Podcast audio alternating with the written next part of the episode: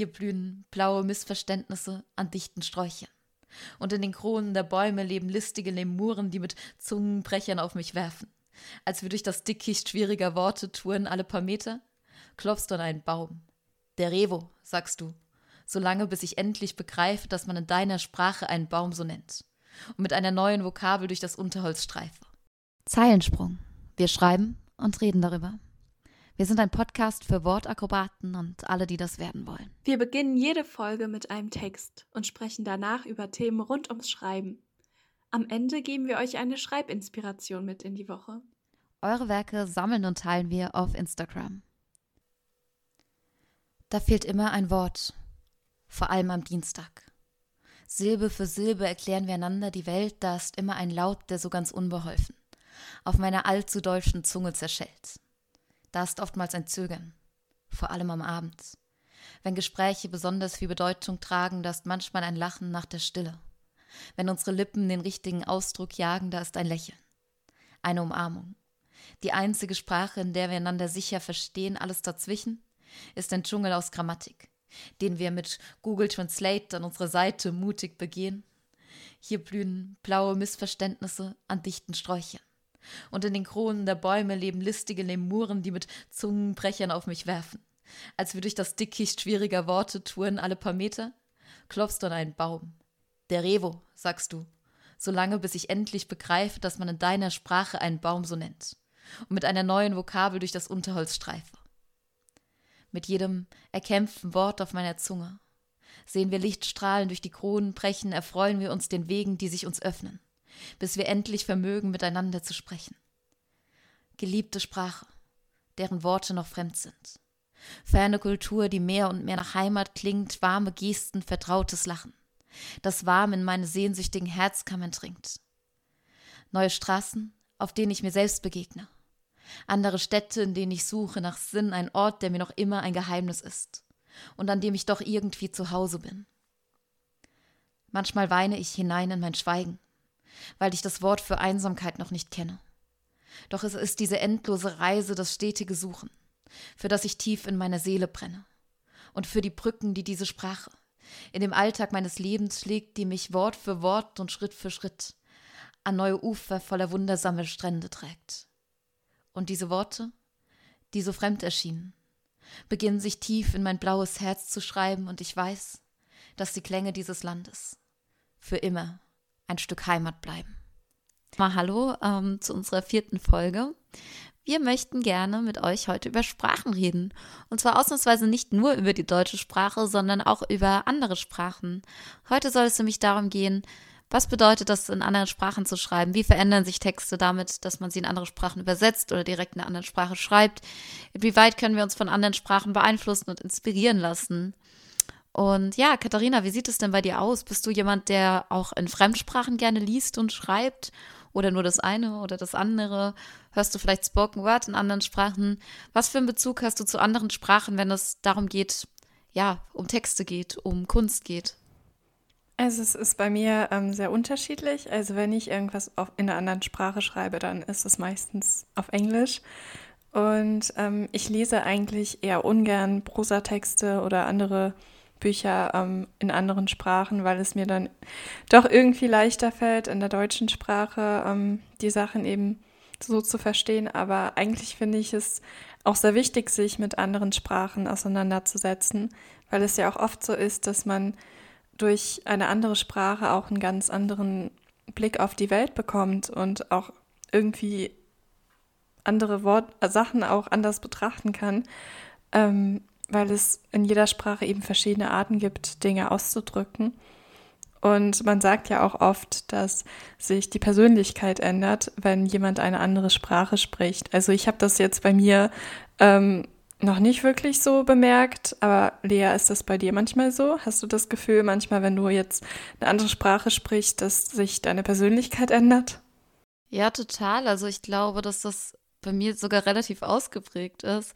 Also irgendwie, ich würde schon sagen, dass ich wirklich in den Sprachen, die ich so beherrsche, dass ich sie äh, relativ fließend sprechen kann, durchaus ähm, unterschiedlich dann bin. Also zum Beispiel im Englischen bin ich einfach sehr viel ja, irgendwie so direkter und manchmal auch ein Stück weit vulgärer, in Anführungszeichen, als im Deutschen. Ähm, während ich beim, als ich jetzt in meinem Auslandsjahr Russisch gelernt habe, das Gefühl habe, dass ich mich da sehr, ja, bemüht und gewählt und elegant ausdrücke. Ich könnte mir aber auch gut vorstellen, dass das damit zusammenhängt, ähm, wie ich mit den Sprachen in Kontakt komme. Also zum Beispiel Englisch ist halt sowas, was ich ganz krass irgendwie gelernt habe über, ja, Memes und Internetkultur ähm, und irgendwelche, ja, Videos oder so, während ich ja bei Russisch primär irgendwie alte TV-Sendungen anschaue, die teilweise noch aus der Sowjetunion sind ähm, oder ja auch mit mehr Leuten gesprochen habe, die tatsächlich ein ganzes Stück älter sind als ich. Und dadurch, glaube ich, irgendwie habe ich ein ja gepflegteres Russisch sozusagen als Englisch, weil man einfach, weil ich einfach woanders an diese Sprache angedockt habe. kannst du das irgendwie nachvollziehen? Also kennst du das, wenn man, dass man einen Bezug zu einer Sprache entwickelt in einem bestimmten Kontext und sich auch darauf irgendwie dann einstellt? Ja, total. Also ich kann das auch ähm, nachvollziehen. Zum Beispiel, als ich ähm, in Finnland gewohnt habe, war es oft so, dass ich hauptsächlich mit den Kindern auf Finnisch gesprochen habe. Und das ähm, verbinde ich jetzt auch irgendwie ein bisschen mit der Sprache. Auch, ähm, ja, also dass der Kontext irgendwie auch eine ähm, ganz besondere Bedeutung äh, für das Sprachelernen hat. Vor allem ähm, das Russische, das hast du ja auch eben schon erwähnt. Ich bin ja zweisprachig aufgewachsen, Deutsch und Russisch, und für mich hat das immer so ein Gefühl von Zuhause sein oder von ähm, Familie, wenn ich Russisch höre oder auf Russisch spreche.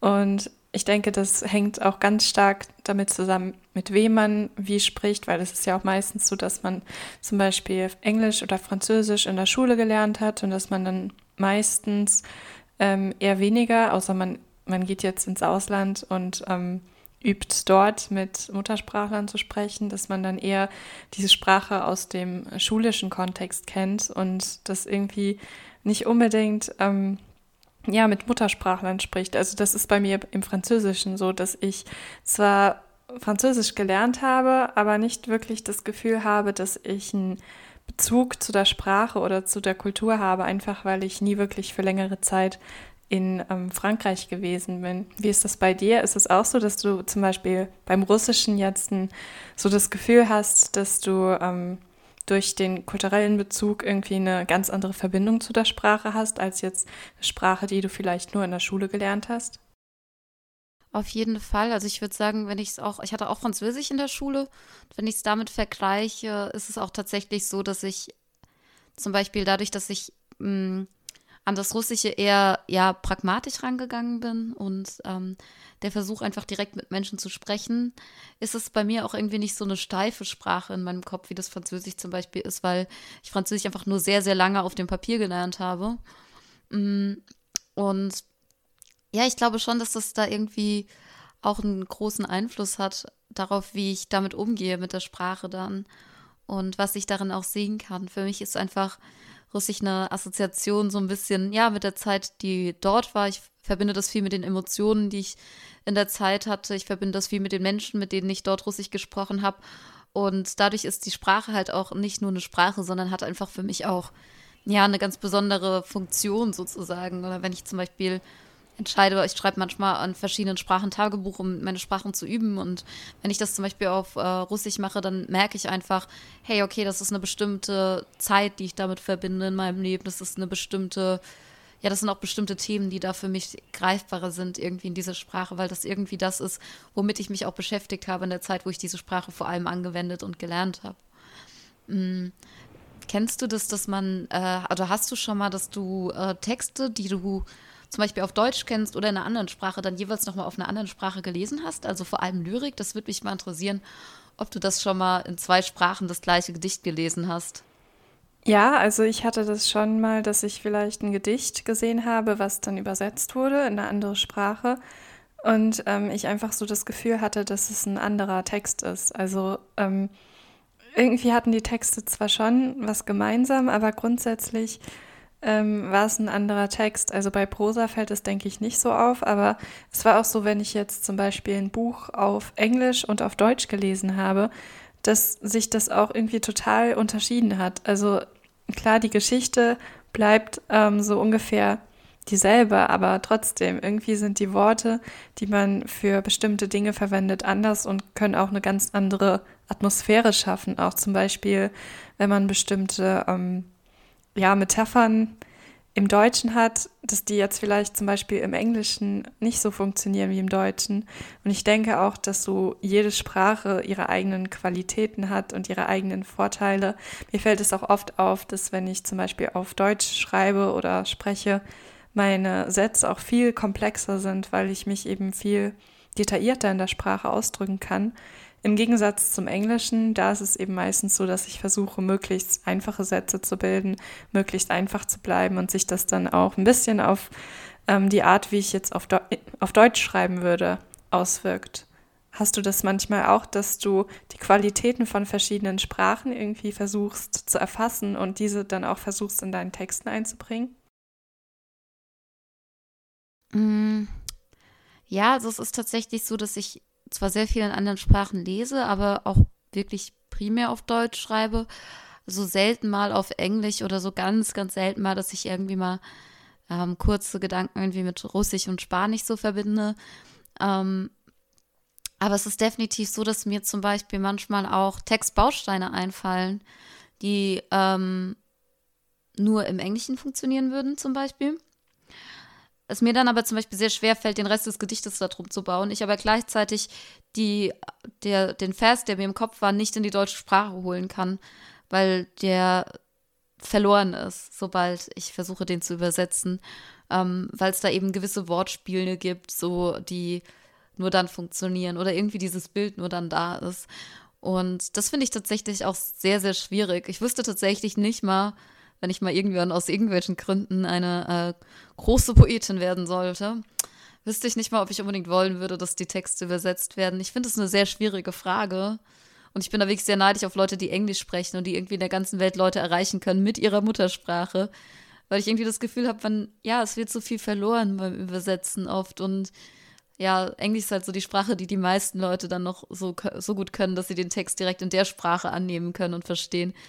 Ich weiß, ja, wie gesagt, ich kann auch gar nicht sagen, ob ich es auf jeden Fall so machen würde oder nicht, dass ich oder ja, aber ich finde es irgendwie ganz spannend, weil irgendwie habe ich das Gefühl, dass äh, für mich zum Beispiel so Sachen wie ähm, Alliterationen sehr wichtig sind und man kann nicht mehr den Sinn und die Alliteration übersetzen, weil automatisch dann ja andere Buchstaben am Anfang stehen und ich das Gefühl habe, dass der ganze Stil meines Textes dann aber zum Beispiel verloren sein kann bei einigen Texten. Das finde ich wirklich sehr schwierig. Mhm. Ja, was mich noch interessieren würde, da wir ja beide uns über Spoken Word kennengelernt haben, ob du auch Spoken Word aus anderen Ländern hörst. Also ich muss tatsächlich sagen, das ist was, was ich äh, nur auf Englisch sonst kann, denn ähm, in anderen Sprachen ist mir das, glaube ich, einfach zu schnell, beziehungsweise auf Russisch habe ich tatsächlich noch nie was gefunden und äh, ich glaube, in der Ukraine, wo ich war, kannte auch niemand irgendwie Poetry Slam so oder Spoken Word so als, ähm, ja, als, als Kunstform. Und ja, aber ich höre total gerne amerikanische Poetry Slams und bin tatsächlich auch erst auf den amerikanischen Poetry Slam gestoßen, bevor ich irgendwann darüber darauf kam, dass es das auch in Deutschland gibt. Und das ist ja sehr, sehr anders. Mich würde mal interessieren, ob du auch in anderen Bereichen Spoken, also in anderen Sprachen Spoken Word hörst. Ähm, eigentlich höre, höre ich selten Texte. Also meistens ist es wirklich so, dass ich mir Texte durchlese, also auch Lyrik, auch eher ähm, Gedichte. Und ähm, ich wollte auf jeden Fall noch mehr dazu hören, aber momentan ist es eigentlich eher wirklich so, dass ich die Texte dann auch lese und dann meistens vor allem in Fremdsprachen auch viel besser verstehen kann, dann ähm, worum es da geht, weil ich finde auch, wenn man die Texte einmal hört, dass man dann vielleicht auch nicht unbedingt so viel mitnehmen kann, wie wenn man sie jetzt irgendwie vor sich hat und ähm, vielleicht auch mal das ein oder andere Wort, was man jetzt nicht kennt, nachschauen kann. Und deswegen ist es dann bei mir eher so, dass ähm, ich Texte lese und nicht höre. Ich kann, wenn du magst, dir dann auch mal ein bisschen Empfehlungen geben. Ähm, es gibt nämlich einige, die ich sehr gerne mag. Und es ist tatsächlich so, dass einige auch ihre Texte im Internet haben. Das heißt, du kannst dir gleichzeitig wie bei einem Lied die Lyrics öffnen und mitlesen. Das macht das, denke ich, oft ein bisschen leichter.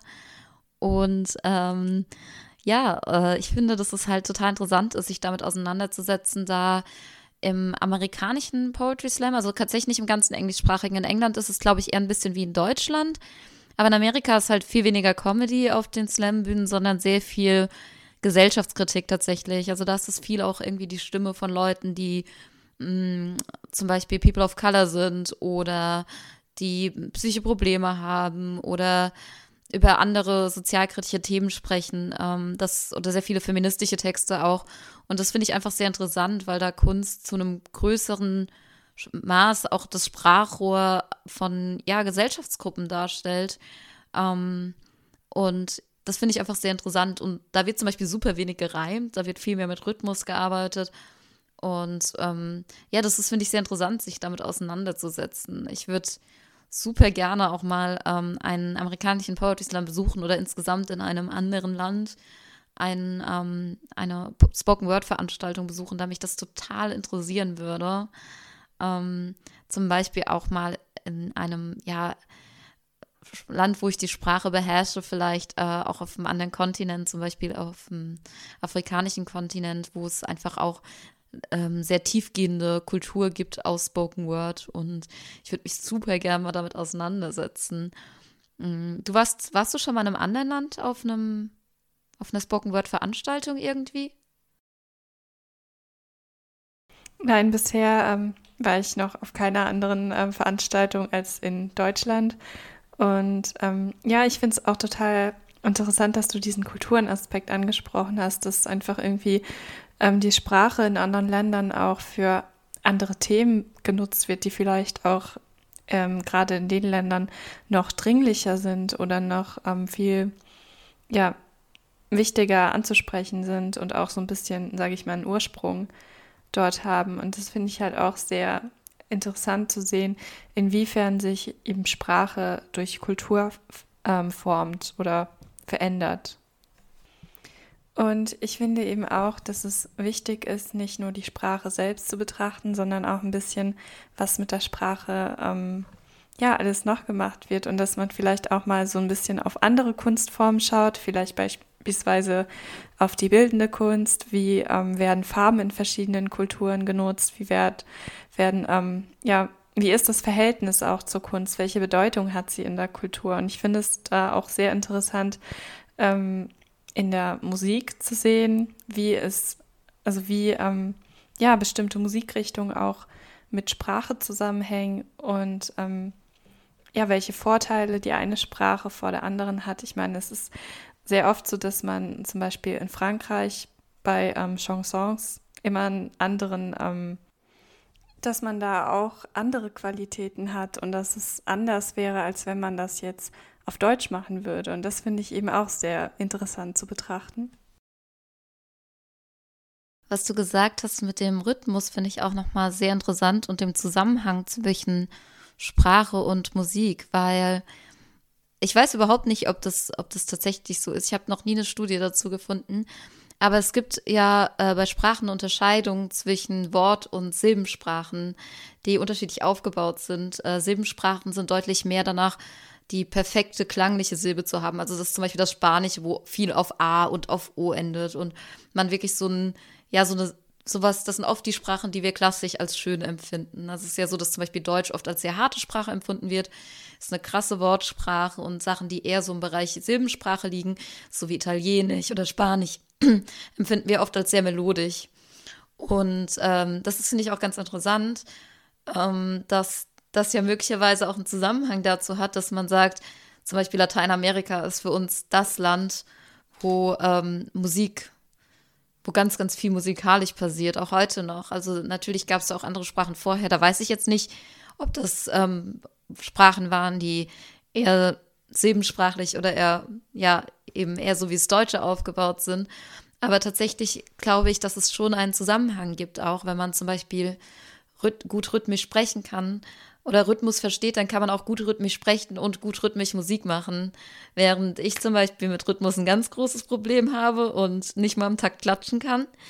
Und sofort ist es, für mich ist es auch das größte Problem eigentlich, wenn ich ähm, auftrete, mit Sprechrhythmus zu arbeiten und den zu hören. Also ich glaube tatsächlich, dass man da auch wirklich so kulturelle Verknüpfungen zwischen Sprache und Musik finden kann. Ähm, und man da auch mal wieder merkt, wie viel eigentlich auch so verschiedene Kunstformen sich überschneiden und wie tief die so in unserem Weltverständnis und unserer Kultur verankert sind.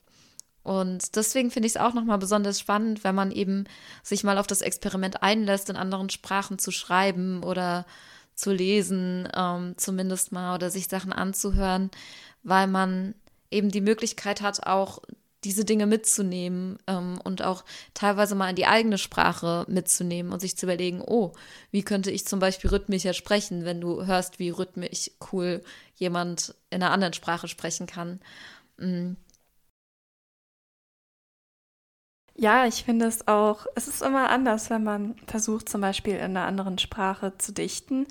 Dann ist der Rhythmus, in dem man irgendwie schreibt oder denkt, auch anders, weil jede Sprache ja auch irgendwie so ein bisschen ihren eigenen Klang hat und dieser Klang eben auch ja gut für Lyrik genutzt werden kann und wahrscheinlich auch ähm, ja genutzt wird. Also es fällt mir eben auch oft auf, dass ähm, die deutsche Sprache zum Beispiel sehr mit ähm, Metaphern gefüllt ist und auch ja, wie ich vorher schon gesagt habe, relativ komplex ist und dass eben jetzt gerade zum Beispiel so ist, dass es eigentlich eher wenige moderne Dichter gibt, die jetzt auf Deutsch schreiben, sondern dass Deutsch irgendwie so sehr ja verankert ist in der ähm, ja in diesem Dichter und Denker und da denkt man meistens an ja Goethe und Schiller und an die klassischen Gedichte und jetzt weniger an ähm, moderne Lyrik oder Spoken Word, wie das jetzt vielleicht für das Englische ist. Und es ist bei mir halt auch total oft so, dass ich zum Beispiel Songtexte nicht auf Deutsch schreiben kann. Also es ist meistens so, dass ich einfach anfange auf Englisch zu schreiben und dass es dann einfach was Englisches wird und es total schwierig ist, das in irgendeiner anderen Sprache zu, ähm, zu schreiben. Also ich denke auch, dass wenn man so ein bisschen seine Präferenzen für bestimmte Textsorten hat, die man vielleicht auch in anderen Sprachen schreibt, dass es dann irgendwie anfängt zur Gewohnheit zu werden. Bei mir ist es jedenfalls so. Deswegen denke ich es, dass es sehr erfrischend sein kann, immer mal wieder was Neues auszuprobieren, vielleicht auch mal in einer anderen Sprache was zu schreiben. Und wir hoffen auch, dass wir euch da vielleicht ein bisschen inspirieren konnten. Ja, und mal wieder kommen wir am Ende unserer Folge an und damit auch bei der Schreibaufgabe.